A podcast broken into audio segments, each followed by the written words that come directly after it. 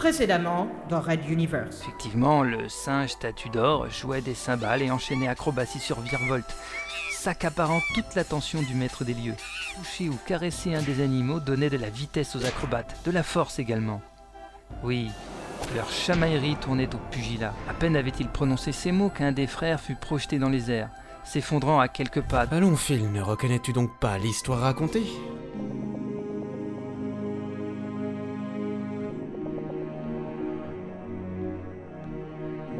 Raid Universe, chapitre 17. Circus.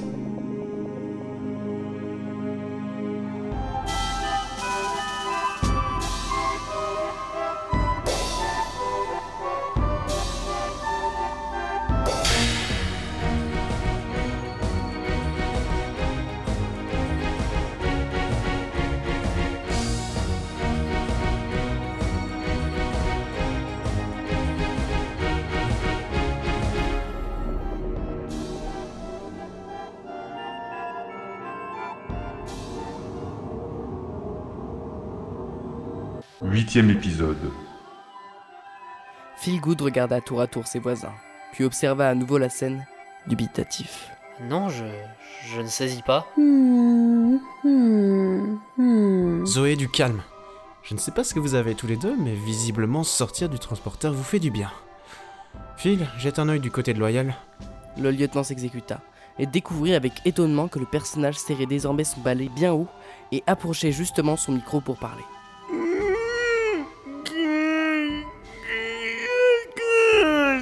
Il se redressa, cette fois définitivement, et se cacha les yeux avec son bras.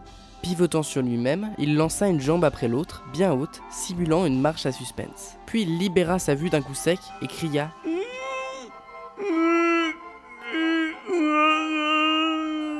Tournant la tête à droite, puis à gauche, son regard passait des animaux aux deux frères, puis inversement. Sur une dernière pause magnifique, il se tourna alors vers les spectateurs, se prenant la tête entre les mains en tirant ses cheveux. Le clown parfait en quelque sorte.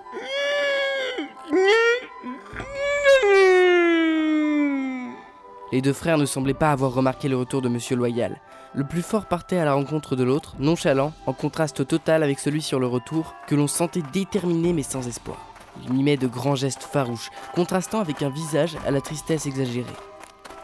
Le tigre rouge rugit en silence, laissant apparaître, par sa grande gueule ouverte, d'écœurantes protubérances grouillant à l'entrée de son œsophage.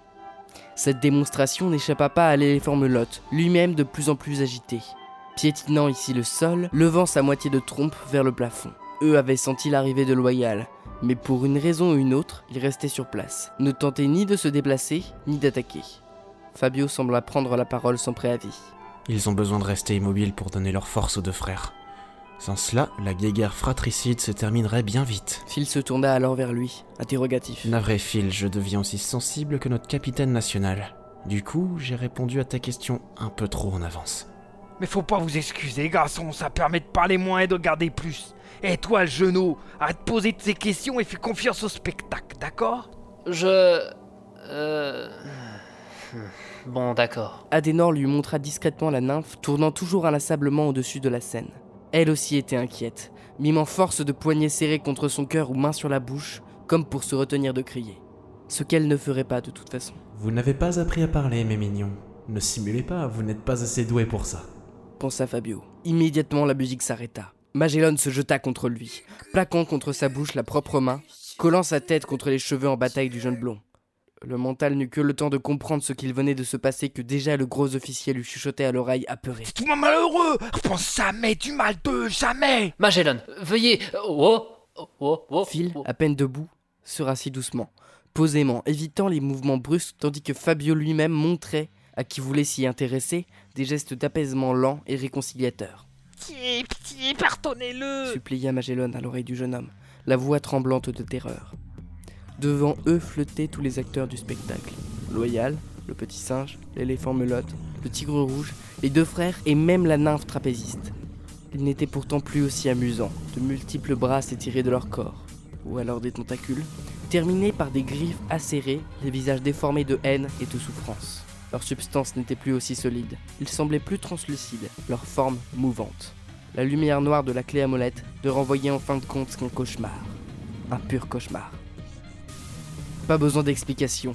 La troupe d'artistes n'appréciait pas la critique de leur hôte et faisait profiter tout le groupe de leur réprimande. C'est bon, c'est bon, je m'excuse. Reprenons le spectacle calmement si vous le voulez bien. Vous me connaissez, je ne pensais pas à mal. Adenor serrait la main de Phil à la briser, tandis que Magellan semblait réciter des prières pour quelconque dieu qu'il aurait dû renier il y a fort longtemps. Fabio ne quittait pas des yeux les représentations inquiétantes de ceux qui se prétendaient ses amis depuis si longtemps, et qui lui rendaient tous son regard. Le gros capitaine serra encore plus le mental, lui tapant l'épaule.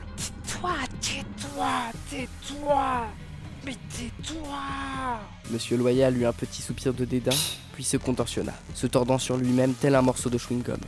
Il s'éloigna lentement pour reprendre sa place et sa forme normale dans le spectacle. L'un après l'autre, tous les artistes jetèrent un dernier regard en coin au spectateur, puis voletaire. La voltigeuse se sublima même en une sorte de volute gazeuse pour se condenser sur son trapèze, reprenant sa pose précédente comme si de rien n'était.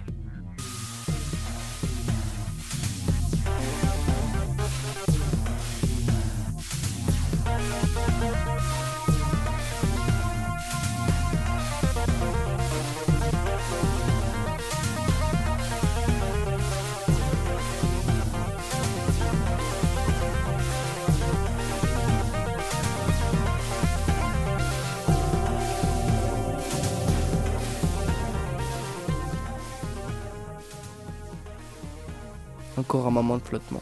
Puis Loyal leva tout haut son balai et hurlant à qui voulait l'entendre.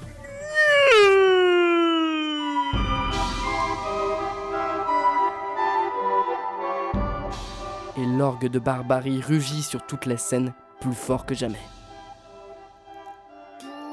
Magellan s'affala sur son banc, immensément soulagé.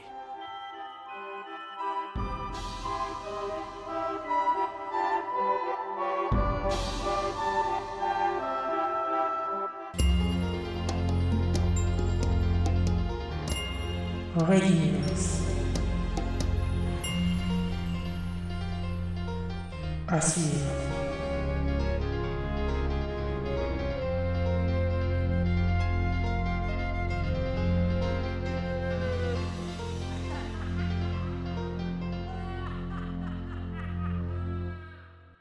Retrouvez les musiques originales, les chapitres complets et les livres numériques de la saga sur reduniverse.fr.